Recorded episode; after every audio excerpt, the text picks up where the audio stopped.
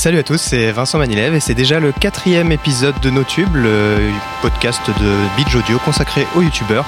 On va entamer doucement ce nouvel épisode avec mes invités.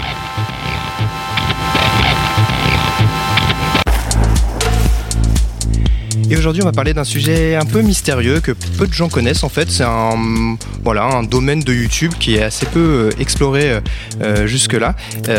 et c'est tellement peu exploré qu'il y a un mot valise pour le désigner. On parle de network. Et on va voir aujourd'hui que c'est quand même très très très compliqué de comprendre ce que c'est. On va en parler avec nos invités aujourd'hui. Donc à ma droite pour sa première Erwan du Château, donc journaliste, pigiste pour les Inrocks, qui fait beaucoup de portraits de youtubeurs que je vous recommande de lire. Bonjour Erwan. Merci beaucoup, c'est flatteur. Bonjour Vincent. Non, je suis très contente de t'avoir à mes côtés aujourd'hui. Et de l'autre côté de la table, donc non pas une youtubeuse, mais le sujet l'impose. Il fallait voilà vraiment quelqu'un qui était dans euh, dans le, milieu, le domaine et qui pourra nous, nous, expliquer au mieux comment comment tout ça fonctionne. Euh, Sarah Labidurie, bonjour. Bonsoir. Euh, oui, bonsoir, bonsoir. C'est vrai qu'on le soir, mais les gens avec les podcasts, des fois, ils écoutent le matin, en pleine nuit. voilà, je, voilà faut mieux dire les deux. donc, est-ce que tu peux nous expliquer en quelques mots ton, ton métier? On va revenir en détail juste après, mais voilà, simplement pour, pour te présenter euh, En quelques mots, je suis influenceur manager. Donc, euh, ça signifie que je m'occupe de gérer les talents euh, pour un network donc en France. Voilà, donc les talents, c'est un autre mot pour désigner les, les, les, les, youtubeurs, les, influenceurs. Il, y a, il, y a, tout un tas de mots qu'on va, qu'on va pouvoir détailler dans un instant. Mais avant de commencer, comme d'habitude, on va faire un petit point sur l'actualité. Et on commence avec ce qui a fait beaucoup parler euh, cette dernière semaine, le cyberharcèlement.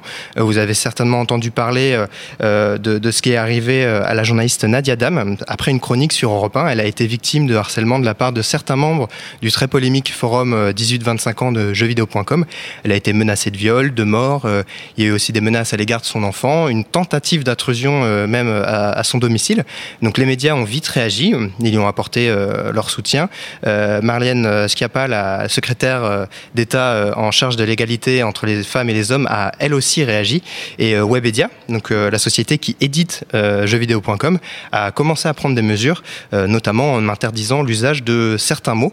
et si j'en parle aujourd'hui, c'est parce qu'au même moment, une youtubeuse racontait elle aussi le harcèlement dont elle a été victime sur Internet. elle s'appelle Sananas, c'est une youtubeuse beauté lifestyle qui compte près de 2 millions d'abonnés et elle raconte dans une vidéo euh, qui dure euh, un peu moins d'une heure euh, comment elle a été harcelée par des femmes qui ont créé des comptes Instagram et qui ont tout fait pour ruiner sa carrière et propager tout un tas de rumeurs. Déjà, comment vous pouvez détester quelqu'un? Comment vous pouvez lui vouloir autant de mal? Alors que vous ne l'avez jamais rencontré?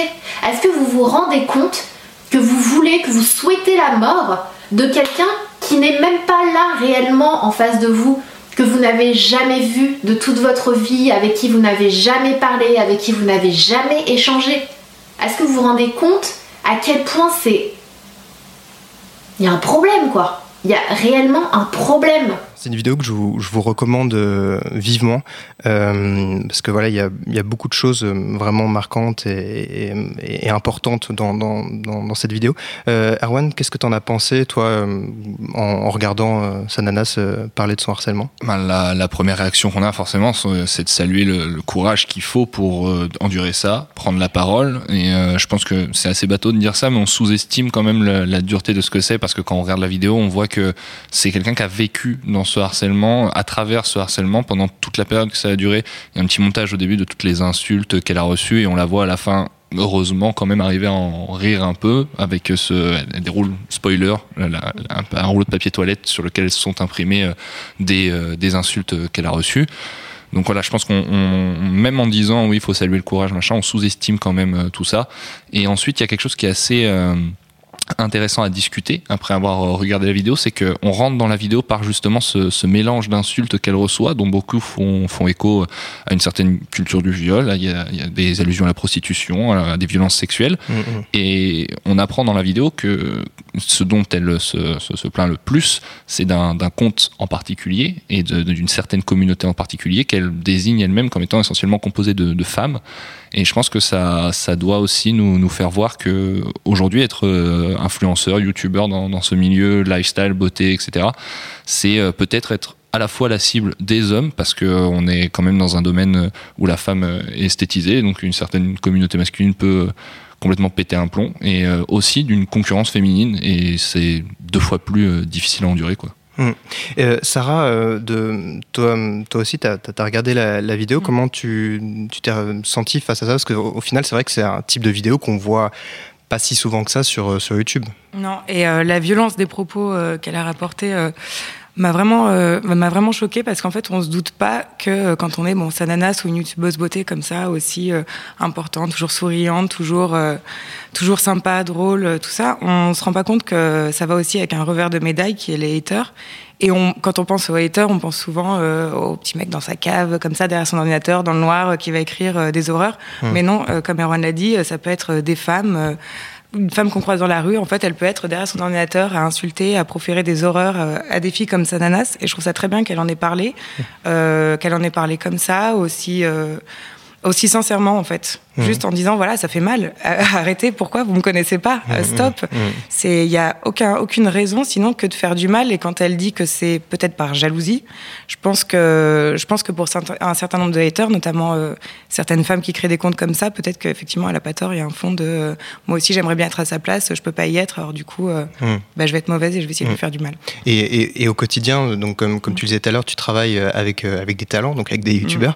Est-ce que toi-même tu as déjà eu écho d'histoires de, de, de, talents que tu, que tu gères et qui ont eu des, des problèmes avec euh, certaines personnes dans leur communauté, certains haters, etc. C'est quelque chose qui est assez présent euh, au sein des, de la communauté des youtubeurs ah, Il y en a énormément. Et euh, dans, tous les, dans tous les styles de chaînes ou même tous les, enfin, sur les différents réseaux d'influence, il y a vraiment beaucoup de haters, que ce soit sur des chaînes de gaming, il y aura des haters, de lifestyle, il y aura des haters.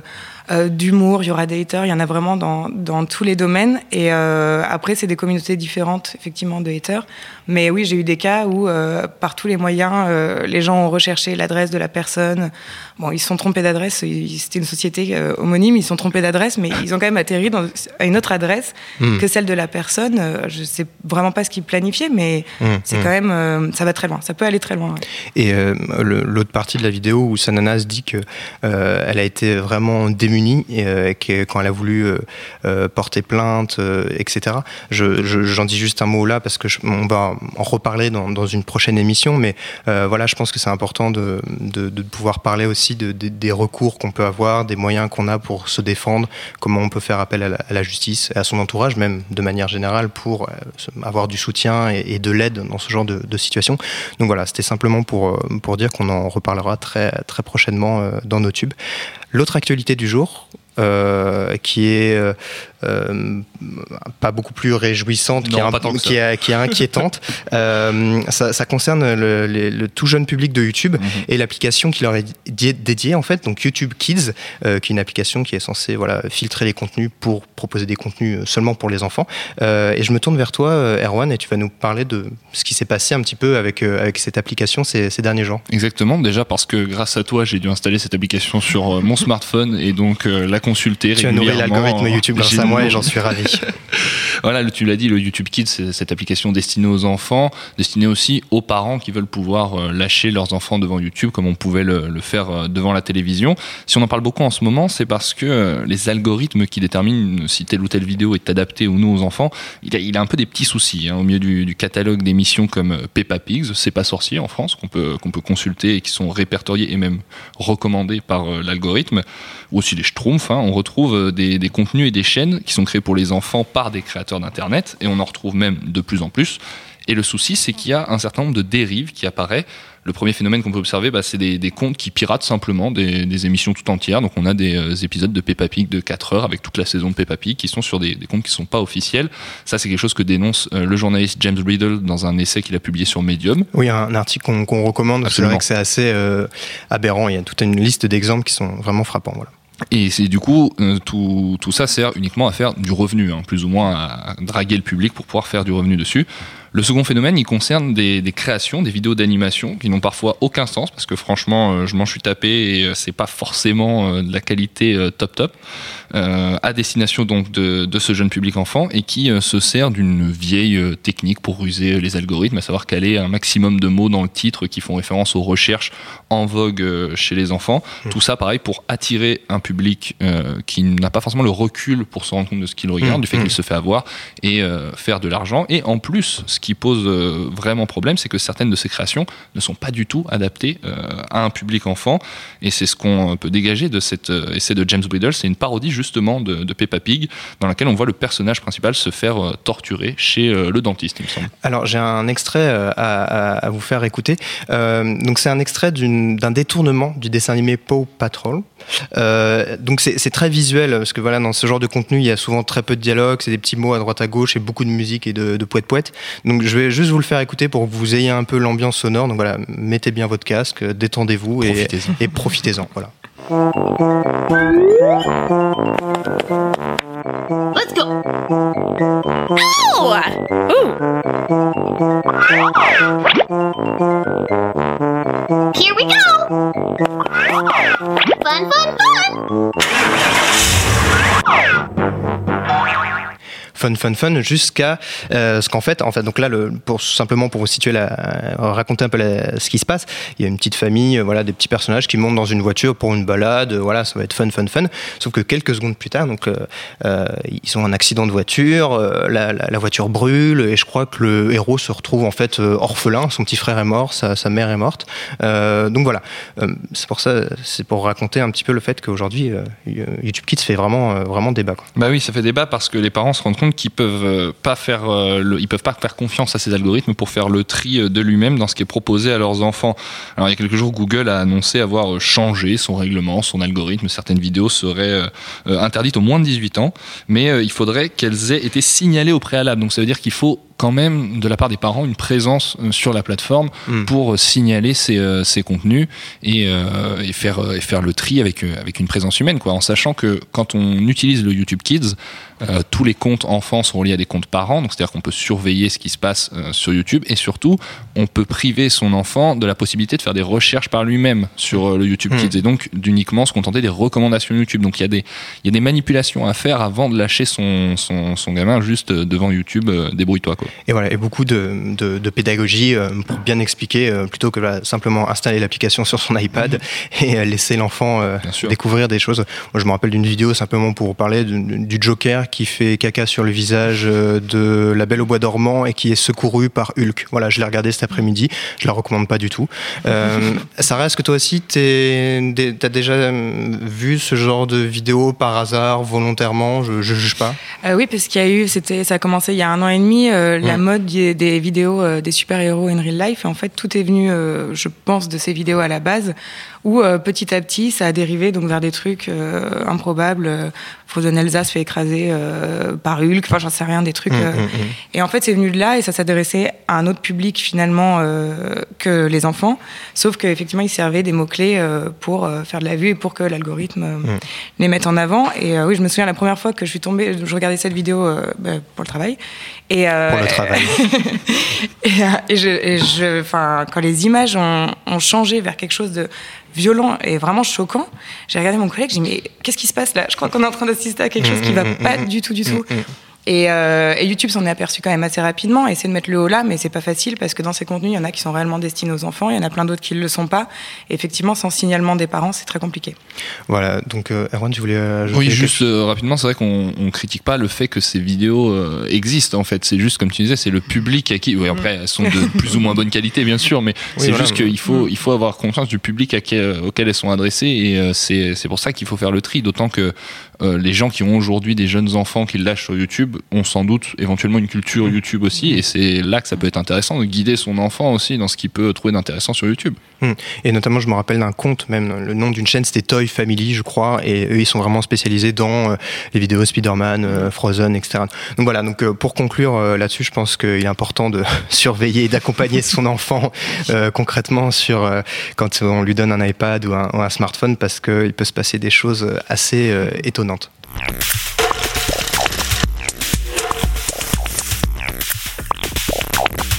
Alors là, on va pouvoir s'attaquer euh, au gros sujet du jour. Euh. J'étais un peu un peu stressé parce que c'est un c'est quelque chose d'extrêmement complexe à expliquer en, euh, une, une petite demi-heure. Euh, donc en gros voilà on va on va parler de ces fameux networks. Voilà donc euh, ce, ce mot valise qui en, qui en, qui englobe tout un tas de choses. On va on va détailler ça. C'est-à-dire c'est des, des, des- pour le résumer simplement c'est un peu des entreprises qui aident les les, les youtubeurs à développer leur leur chaîne. Et juste pour vous montrer à, à quel point c'est c'est difficile d'expliquer ce que c'est, je voulais vous faire euh, écouter un, un petit extrait d'une interview de, de Cyprien. Euh, il était invité du studio 400 par le podcast Studio 404 en avril 2016. Alors les networks c'est super intéressant mais tout le monde ne sait pas ce que c'est je pense. Bah, Les chaînes, démerdent, hein, ils vont sur Wikipédia. non, non, c'est. c'est- c'est, euh, Je sais même pas comment l'expliquer, euh, c'est très perturbant. Les C'est les gens c'est qui les vont- C'est une, médias c'est une sorte d'agence en fait. Ouais. Euh, Ouais, c'est une agence, qui va ouais, gérer- voilà, qui qui va va- gérer plusieurs youtubeurs. Qui va gérer a- les youtubeurs, Des effectivement. youtubeurs dans son écurie quoi. Affirmatif. La fameuse agence. Voilà, la fameuse agence. Euh, Peut-être euh, avant de, se plonger dans les entrailles des networks, Sarah, est-ce que tu peux euh, nous dire, nous, voilà, nous, parler un petit peu de, de DiviMove, de, voilà, de, combien vous êtes en France actuellement notamment? Alors, DiviMove est un network donc à la base allemand et qui s'est développé très rapidement aux Pays-Bas. Maintenant présent en Italie, en Espagne, Pologne et, donc en France. En France, on est 8, sachant qu'on est un peu plus d'une centaine dans toute l'Europe.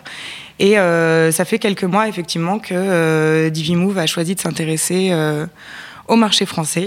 Mmh. Et voilà, on est le dernier, euh, dernier arrivé de tous les marchés européens.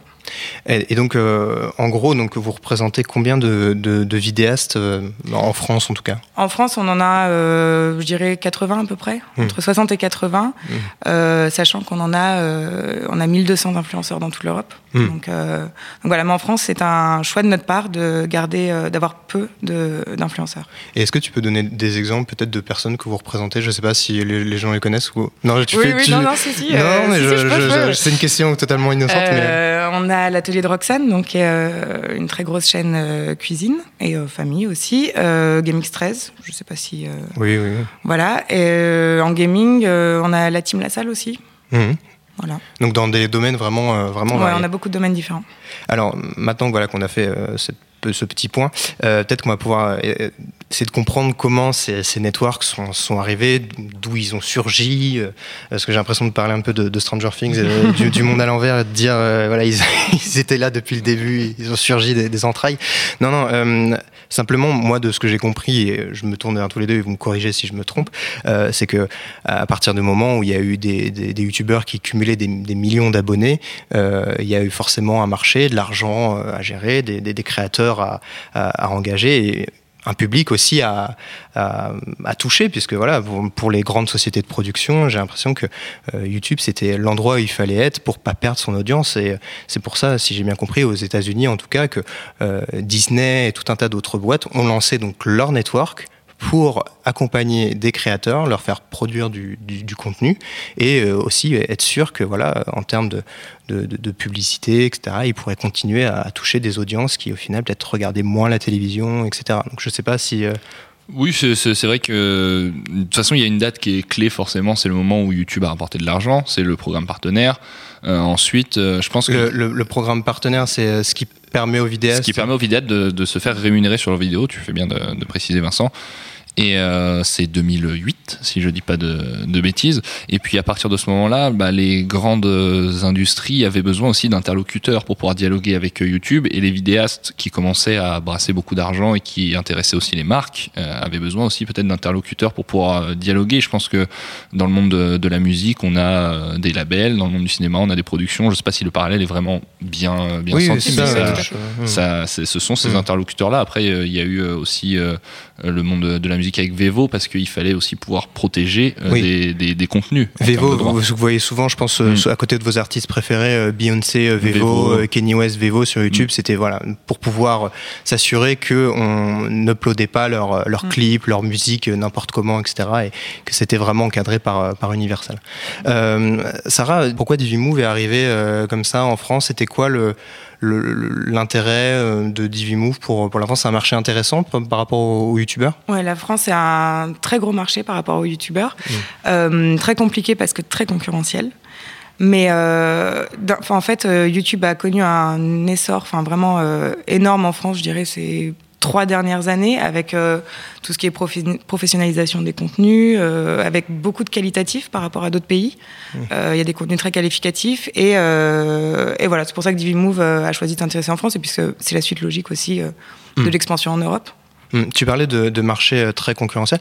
Euh, Erwan, est-ce que tu peux nous présenter un petit peu les, les différents networks qu'il y a euh, en France? Et je rappelle encore une fois que voilà, network, ça, ça regroupe tout un tas de, de sociétés avec des, des caractéristiques très, très variées. Bien sûr, il y a des, je pense qu'il y a beaucoup de noms de youtubeurs que je vais vous citer que vous, vous connaissez, chers auditeurs, et puis autour de cette table, bien sûr, mais on n'identifie pas forcément euh, qui, qui est derrière. Par exemple, si je vous dis Golden Moustache et Studio Bagel, bon, c'est des choses que vous avez pu regarder dans votre vie YouTube, mais Golden Moustache, par exemple, c'est quelque chose qui appartient à M6, c'est une entité qui appartient à M6. Studio Bagel appartient euh, pour sa part à Canal+. Ça, on pouvait un peu plus s'en douter, hein, parce qu'ils ont fait beaucoup de, de contenu pour, euh, Oui. pour Canal+.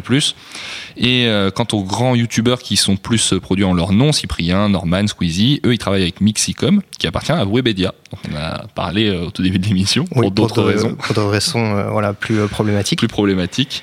Et Webedia qui détient donc jeuxvideo.com et on connaît aussi d'autres investisseurs, TF1 qui a déjà investi euh, le milieu des networks euh, avec euh, Finder Studio. Je crois, mais ça a été Studio rebaptisé. 71, euh, Oui, ça, a changé de nom. Voilà, Studio 71. voilà. Exact. Qui Et, un acteur euh, majeur en France, du coup. si je dis pas de bêtises, je crois que c'est Seb Lafrite qui est, euh, qui est signé là-bas. Oui, et puis il y a Emma Cup aussi. euh, voilà, il y a quelques gros noms du, du- de la nouvelle génération de, de, de youtubeurs. Et Énergie aussi qui, s'est, euh, qui, a, qui est rentré dans, le, dans le game des networks avec euh, Cher Fresh. Fresh, ouais. Voilà. Et euh, Divimou, ça appartient aussi à un grand groupe. Ouais, euh, ça appartient au groupe RTL. Voilà, donc euh, c'est vrai que voilà, au final on parle de, de- on a l'impression de parler de, de petites structures, mais c'est vrai Ouais, que derrière il y a des enjeux et c'est toujours euh, cette logique pour des grands groupes audiovisuels et numériques Mm. de, de, de s'attaquer à un marché euh, qui est en pleine, en pleine explosion. Euh, donc voilà, donc ma- maintenant concrètement qu'on a un peu cette, cette toile tissée en Europe et aux États-Unis, euh, Sarah, est-ce que tu peux nous dire concrètement à quoi sert un, un network? Qu'est-ce qu'un network apporte à un YouTuber? Parce que je vais, je, je vais Mhm. faire un peu la, la réflexion bête, mais un YouTuber, euh, il a juste besoin d'une caméra, euh, d'être dans sa chambre et d'appuyer sur euh, record et de poster la vidéo en ligne. Et non, il a besoin de nous. Euh, non, euh, déjà, tous les networks ne servent pas à la même chose. On a chacun des spécificités et tout dépend aussi des besoins euh, d'un YouTuber.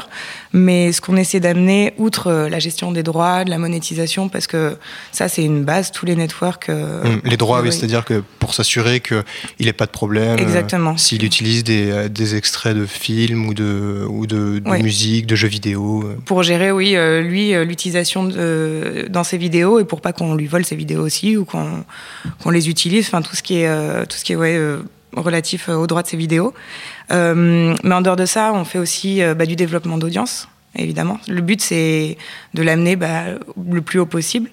Euh, mais on fait aussi de la gestion de tout ce qui est projet annexe. Euh, si euh, un YouTuber a envie de lancer sa marque et que nous, on y croit, ben, on l'accompagne là-dedans. S'il a envie de faire, je sais pas, un spectacle, un film, une série, toutes les envies, en fait, et tous les projets qu'il pourrait avoir, parce que souvent, donc, ce sont des artistes, des créateurs, et euh, leur euh, but en soi, c'est, bon, il y a YouTube, mais finalement, ils ont mille autres projets et, euh, et mille autres idées derrière, donc on les accompagne euh, aussi là-dedans. Euh, également, euh, bah, les opérations avec les marques, parce qu'il faut Mm. bien en parler.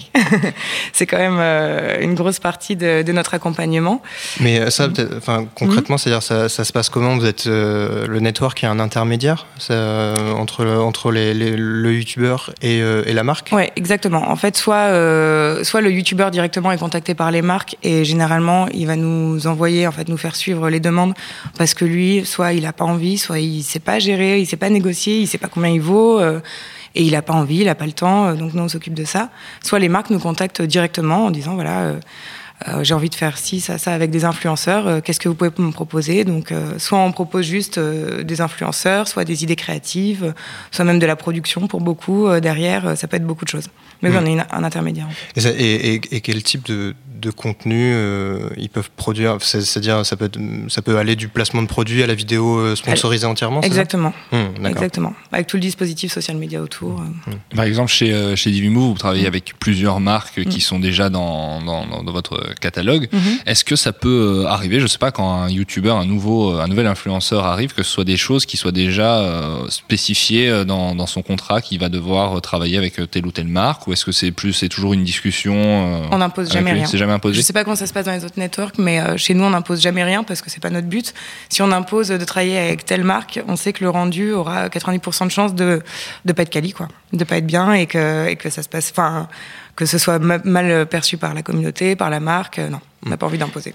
Et, et- et concrètement, euh, toi, au quotidien, euh, à quoi ça, quoi, ça ressemble à quoi une de tes journées? Parce que je suppose que là, tu as, évoqué toute une liste Mm. de- d'aides, de, de- de choses. À quoi ça, ça ressemble une journée classique? Je suppose que tu dois être à droite à gauche pour gérer plein de trucs différents. Aucune journée se ressemble, déjà. Euh, bah, Il y a une grosse partie de ma journée qui consiste à parler avec mes talents. Donc, euh, s'ils ont des problèmes euh, sur leur chaîne, euh, même enfin, parfois dans, dans leur vie, euh, à peu près tout ce dont ils peuvent avoir besoin, euh, voilà, ils peuvent s'adresser à moi et je fais mon possible. Euh, Il y a une autre partie donc euh, bah, qui consiste à gérer les opérations avec les marques aussi énormément. Et euh, non, j'ai en fait j'ai pas de quotidien. C'est ça qui est assez marrant, c'est que Mmh, mmh. je, je saurais même pas dire ce que je fais en, en arrivant au bureau parce que j'ai chaque journée est différente parce que je vais arriver, je vais avoir un de mes un de mes youtubeurs qui va avoir eu un strike, sa chaîne fermée, donc ça va être ma priorité. Ou, euh, ou le lendemain, je vais arriver et il y en a un qui va me dire ah bah je suis en bas, je suis au bureau, euh, viens on va boire un café. Donc euh, c'est c'est j'ai vraiment pas de quotidien en fait. Oui, parce que les youtubeurs eux-mêmes, ils n'ont pas de- d'horaire de, bureau. En Non. fait, voilà, c'est difficile de concilier les deux, je non plus non. Euh, donc voilà, donc en contrepartie de tous ce- ces services, Mhm. mm, voilà, qui varient d'un- network à l'autre, euh, évidemment, le youtubeur euh, va reverser une partie de ses revenus, Mhm. de l'argent qui, qui touche au, au network, c'est-à-dire la- l'argent qui touche sur notamment la, la pub euh, avant ses ouais. vidéos ou les, les contrats euh, avec les marques. Mhm. Euh, je voulais vous faire écouter un, un petit extrait du Tatou. Donc en fait, c'est sur leur ancienne chaîne en fait où ils parlent un petit peu des networks et voilà de, de l'argent entre guillemets.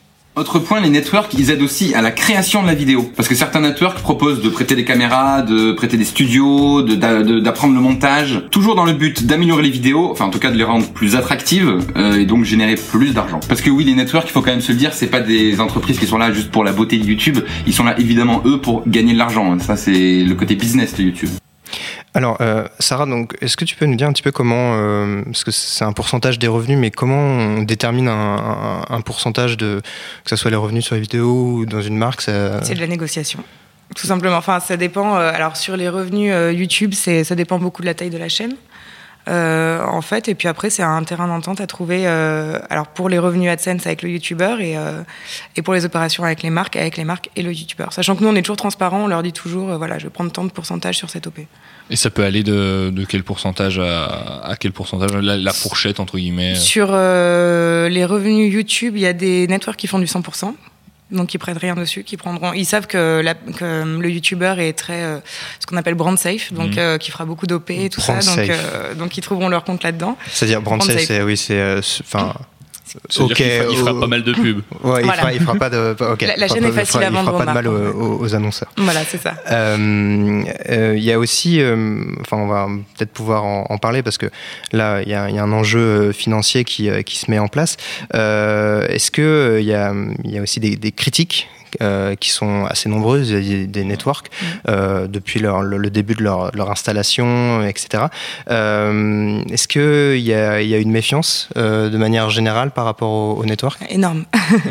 le nombre de vidéos qu'il y a, pourquoi les networks ne servent à rien, pourquoi vous ne devez pas être dans un network? Mais en fait, c'est parce que les premiers networks, donc étaient effectivement un intermédiaire. Euh, c'était uniquement pour la monétisation et la gestion de droits. Il n'y avait pas euh, d'accompagnement, de management réellement derrière. C'était pas ce qui était prévu. Et certains networks ne se sont pas adaptés et n'ont pas compris le fait que sur YouTube maintenant c'est des artistes, c'est des créateurs et que ça se transforme et qu'ils ont besoin d'autres choses et que ça suffit pas. Enfin, on peut pas prendre des revenus à quelqu'un et pas répondre à ses mails derrière. C'est pas euh, et certains networks font encore ça, n'ont pas n'ont pas saisi qu'il fallait changer de modèle en fait, parce que nous on pense qu'il faut vraiment changer le modèle et se diriger vers vraiment euh, une agence, un accompagnement artistique et créatif. Et c'est ces networks là qui font beaucoup de mal euh, aux autres networks. Est-ce que c'est aussi ça qui explique euh, ce que tu disais au début de l'émission, le choix d'avoir un nombre plus restreint de- Mm. d'influenceurs à gérer sur le, sur le marché français? Exactement, parce que sinon on peut pas. Enfin, si j'avais, je sais pas, 150 influenceurs, comment je pourrais répondre à tout le monde? Comment je pourrais regarder toutes leurs vidéos? Comment je pourrais les aider euh, artistiquement, éditorialement parlant Je pourrais pas. Là encore, il y a un rapport aussi euh, un petit peu du, du- du producteur à l'artiste Mm. qui le- qui l'accompagne dans, dans son quotidien. On voit que tu échanges souvent aussi avec eux euh, dans ta journée. Quoi. Oui. Euh, je voulais vous faire euh, écouter un rapide extrait, donc euh, simplement pour euh, situer un peu le contexte. Donc c'est Cyril, donc qui est plus connu, connu sous le nom de Super Connard avec un K, euh, et qui raconte que dans que l'une de ses anciennes vidéos a été supprimée, euh, soi-disant à cause d'un non-respect des droits d'auteur. Donc on parlait de, de droits d'auteur, et euh, il, découvre en fait. euh, que euh, c'est à cause d'un network qui s'appelle Machinima que sa vidéo a été signalée par un, autre youtubeur. Donc on va écouter sa, réaction. Machinima Machinima Les mecs existent encore? Merde Je pensais qu'après avoir arnaqué un petit peu tout le YouTube game, ça y est, ils étaient partis, mais non, les mecs s'accrochent Ils sont là comme ça Bref, on a tous eu des soucis avec Machinima, je vois que ça continue, excellent. N'allez pas chez Machinima, première chose. Voilà, donc il parle euh, en, ces, en ces termes particuliers de- de- d'un network qui s'appelle Machinima, donc qui est un network américain qui était un des premiers arrivés, euh, et donc si je- si j'ai bien compris, contacter euh, les youtubeurs à l'appel, euh, envoyant des, des Ouais. centaines de mails pour essayer de leur faire euh, signer des, des contrats. Même parfois sans contrat. hein. Des liens euh, juste pour attacher la chaîne à leur, euh, ce qu'on appelle leur CMS, c'est-à-dire l'outil de gestion, euh, directement, euh, sans même. Enfin, c'était euh, incroyable. Je sais pas s'ils le font encore, mais. Oui, voilà, mais et de manière générale, j'ai l'impression que sur la signature des contrats, là aussi, c'était un, un gros souci pour, euh, pour les, les youtubeurs. C'est-à-dire que, encore il y a quelques jours, on me disait, euh, oui, les networks, ils font signer euh, des contrats euh, à vie, c'est n'importe quoi, c'est impossible de s'en détacher. Enfin, Mm. c'est- aussi quelque chose d'assez d'assez important dans le. Bah, le souci, c'est que, en fait, comme c'est tout nouveau, personne ne sait exactement ce qu'on peut faire ou pas faire. Euh, maintenant, ça commence quand même à se, à se clarifier, mais c'est vrai qu'il y a des networks qui font signer des contrats de 5 ans, euh, voire plus, euh, d'autres qui font signer des mineurs, sans, sans faire signer le représentant légal, et qui, derrière, quand le mineur en question dit non, non, mais en fait, euh, je veux pas, euh, le network dit bah tant pis, c'est trop tard. Et après, ils disent bah appelle un avocat, vas-y, poursuis nous. Bah, forcément, personne le fait, donc oui, il y a encore beaucoup de contrats comme ça. Cette question des mineurs, elle est, elle est assez intéressante. D'ailleurs, comment ça fonctionne quand euh, un youtubeur euh, mineur euh, veut se faire représenter ou que ses représentants légaux jugent qu'il est bon de le, de le faire représenter dans un network? Comment on l'approche? Ce sont ces représentants légaux qui signent le contrat. Ça, c'est c'est On ne fait toujours. pas ça, signer un mineur, non, non. Ça passe toujours par eux. Et après, Ah oui. est-ce que l'accompagnement est, euh, est peut-être différent aussi de par le fait qu'il est, qu'il est mineur, la gestion des revenus aussi? Ah oui, tout à fait. Bah, en plus, enfin très souvent quand c'est des mineurs, euh, on parle autant aux parents que, que aux créateurs. Parce que Hmm. les parents euh, sont très, enfin pas tous, mais la plupart sont quand même très présents, veulent être sûrs que tout soit bien en règle, qu'on profite pas entre guillemets euh, euh, de la jeunesse de, de leur enfant. Et euh, non, non, on est souvent en contact avec les parents. Et euh, bah, justement, donc les, les, les parents, c'est là aussi, euh, il y a un devoir, je pense, de pédagogie, de leur expliquer que leur enfant, euh, il y a- potentiellement énormément de choses à gérer, des contrats, etc. Là aussi, c'est une part importante du, du travail dans, dans un network, l'espèce de, de, de contact, de pédagogie, de le fait, je sais pas, soit les rassurer, soit leur dire que euh, leur fils va signer un contrat avec telle marque, etc. Ouais, avec les parents, souvent, ça prend beaucoup plus de temps, par exemple, de signer le contrat, même si c'est le même contrat, parce qu'ils ont peur. Mais ce qui est normal. Ils se disent, mon enfant est mineur, il va gagner de l'argent, ou il gagne déjà pas mal d'argent. euh, j'ai pas envie que ça atterrisse dans les mains de quelqu'un de mal intentionné, donc euh, c'est normal. Donc on explique généralement, alors vraiment chaque clause dans le moindre détail. Et, euh, Mais c'est- normal et c'est mieux. Moi, je préfère des parents qui me posent beaucoup de questions que des parents qui, signent sans même lire le contrat. Oui, c'est vrai que c'est plus sain. On peut dire c'est Mm. mieux qui s'y intéressent. Et vis-à-vis des marques, comment ça fonctionne? Est-ce que euh, les, est-ce que déjà les marques sont intéressées par ce, ce, ce genre d'influenceurs, ou est-ce que on peut se, on se dit qu'on se permet moins de les présenter, à, de les proposer à des marques parce qu'ils sont mineurs? Non, il n'y a, pas de- y a pas de différence. Et pour les marques, il n'y a aucune différence. Des marques qui s'adressent à des publics jeunes, justement, elles cherchent des influenceurs jeunes, donc euh, pas de souci. Euh, Il y, y a une, autre question, on en avait parlé avec euh, Erwan un petit peu euh, avant l'émission. Le fait de rejoindre un network, est-ce que ça a une influence possible sur le, le contenu Parce que euh, ce que disait Erwan, c'est l'éditorial, quoi. Voilà, sur la, la ligne éditoriale d'une chaîne, parce qu'on peut se dire, euh, euh, il représente, euh, il, appart- enfin, il appartient entre guillemets à un, à un network. S'il fait un contenu qui qui va pas, qui correspond pas forcément à ce que le network attend, est-ce qu'il va peut-être décevoir des annonceurs? Est-ce qu'il y a des fois des discussions par rapport à ça où ça peut poser problème? Non, en fait, euh, nous on part du principe que c'est lui l'artiste et c'est pas nous on n'est pas artiste. hein. Nous on est là pour amener une expertise euh, sur la vidéo en ligne. C'est-à-dire que bah, forcément, on sait euh, ce qui marche, comment ça marche, pourquoi.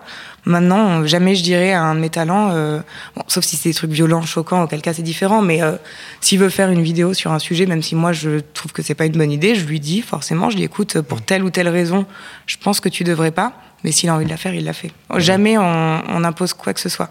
On essaie de- vraiment, c'est de l'accompagnement. Mais après, est-ce que ça se fait pas aussi euh, dans le, le choix des talents qu'on choisit de représenter? Parce que vous faites euh, aussi, euh, il y a des, on va dire des, des catégories de, de, Mm. de contenu qui vous plaisent peut-être plus que d'autres, et d'autres networks, ce sera d'autres catégories. sont, voilà. euh, brand, brand safe. plus Ah, je suis content de l'avoir replacé. Yes. Euh, non, non, oui, absolument. De toute façon, nous, enfin, en tout cas chez DiviMove, avant de, de signer une chaîne, enfin, quand on veut quelqu'un, travailler avec quelqu'un, c'est qu'on aime cette chaîne. Moi, je, je vais- j'irai jamais vers une chaîne euh, pour laquelle euh, j'ai, enfin, en laquelle je crois pas ou j'aime pas le contenu. C'est toujours euh, une chaîne avec laquelle j'ai une affinité particulière et, et voilà, c'est ça qui est intéressant. Sinon, ça, enfin, je vois pas quel est le but de travailler. euh, on signe pas pour signer, quoi. Mais d'ailleurs, tu dis quand on veut une chaîne, et ça c'est quelque chose qu'on n'a pas encore Mm. évoqué, est-ce que dans l'ensemble c'est plutôt le network qui va vers le, le YouTuber ou l'inverse? Ça dépend. C'est ouais, 50-50. C'est vrai qu'on parlait de.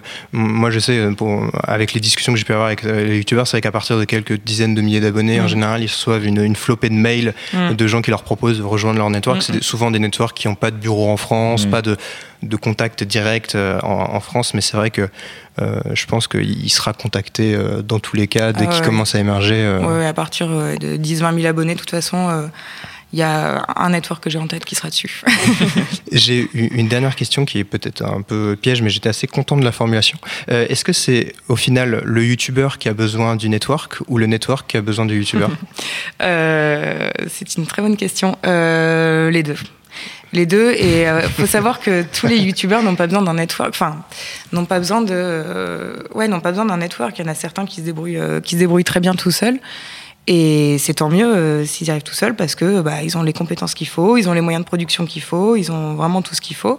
Et, et tant mieux. Donc, euh, et puis comme j'ai dit au début, euh, selon les besoins aussi, les youtubeurs euh, vont aller vers des networks différents. Nous, ce qu'on dit tout le temps quand on rencontre quelqu'un, généralement, il fait la, la tournée de tous les networks. Et on dit, écoute, attends d'aller voir tout le monde, euh, pose-toi, vois selon tes besoins quel est le network qui t'apportera ce que tu veux. D'accord, bah je crois qu'on va pouvoir euh, conclure l'émission. Erwan me fait un Non, non, signe d'approbation. Tu es avec toi. satisfait. euh, Tout à voilà, fait. très bien. Euh, avant de nous quitter, on va simplement faire une petite euh, recommandation de, de chaîne. Sarah, je... Euh, bah forcément, je vais prêcher pour ma paroisse. évidemment, c'est surprenant. Euh, moi, je recommande donc Camille et Justine, qui sont euh, deux comédiennes qui font des vidéos humoristiques extrêmement drôles, donc sur YouTube, mais également sur Facebook. Et une autre toute petite chaîne qui s'appelle On sait où t'habites. C'est un collectif d'humoristes qui viennent du cinéma, du stand-up, qui font des vidéos humoristiques, donc un peu absurdes. C'est c'est très drôle. On ira voir. Erwan Eh bien, pour ma part, j'ai choisi de vous recommander euh, la chaîne the, Enjoy the Noise, pardon, Jean Bafouille, euh, qui est quelqu'un que je suis depuis euh, pas si longtemps que ça, mais qui appartient un peu à ma sphère musicale, rock metal, pour en dire un peu Sacrée plus ma vie. Sacrée sphère.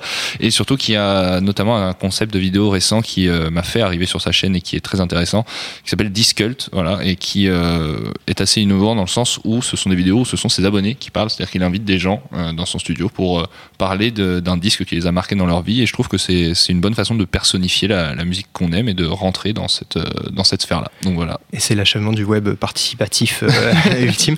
Euh, et moi, pour ma part, bah, je vais vous parler de Dava, donc divertissement ad vitam aeternam.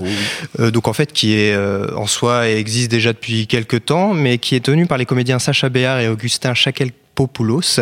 Euh, et donc ils ont relancé leur chaîne pour héberger leurs fameuses fiches de lecture, c'est-à-dire des critiques de livres, mais euh, des critiques très très particulières, Mhm. assez indescriptibles, mais que je trouve souvent hilarantes. Euh, et donc ils viennent euh, également, et je, je le signale parce que je l'ai lu et je le trouve très drôle, et je ne ce ce- cette recommandation n'est pas sponsorisée, je tiens à le dire. Euh, ils ont sorti un livre, euh, voilà, sur leurs fiches de lecture qui sont vraiment très drôles. Ils parlent même de la notice, euh, je crois, de GTA euh, 5. Ah oui, Euh, voilà, voilà, ils, voilà, ils vont très très loin. Euh, donc voilà, donc c'est la chaîne Dava. Et euh, sinon, vous pouvez taper euh, fiches de lecture pour retrouver leurs exploits.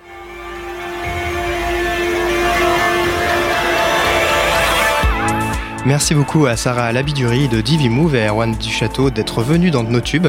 Merci à Jules à la technique, à mon camarade David Honora pour la préparation et à toute l'équipe de Binge Audio. Si cette émission vous a plu, vous pouvez en parler à vos animaux de compagnie, à votre grande tante, à votre grand-mère ou à votre voisin. Et je vous laisse mettre des petites étoiles sur Apple Podcast, ça nous aide beaucoup. Voilà, merci de nous avoir écoutés et je vous dis à très bientôt.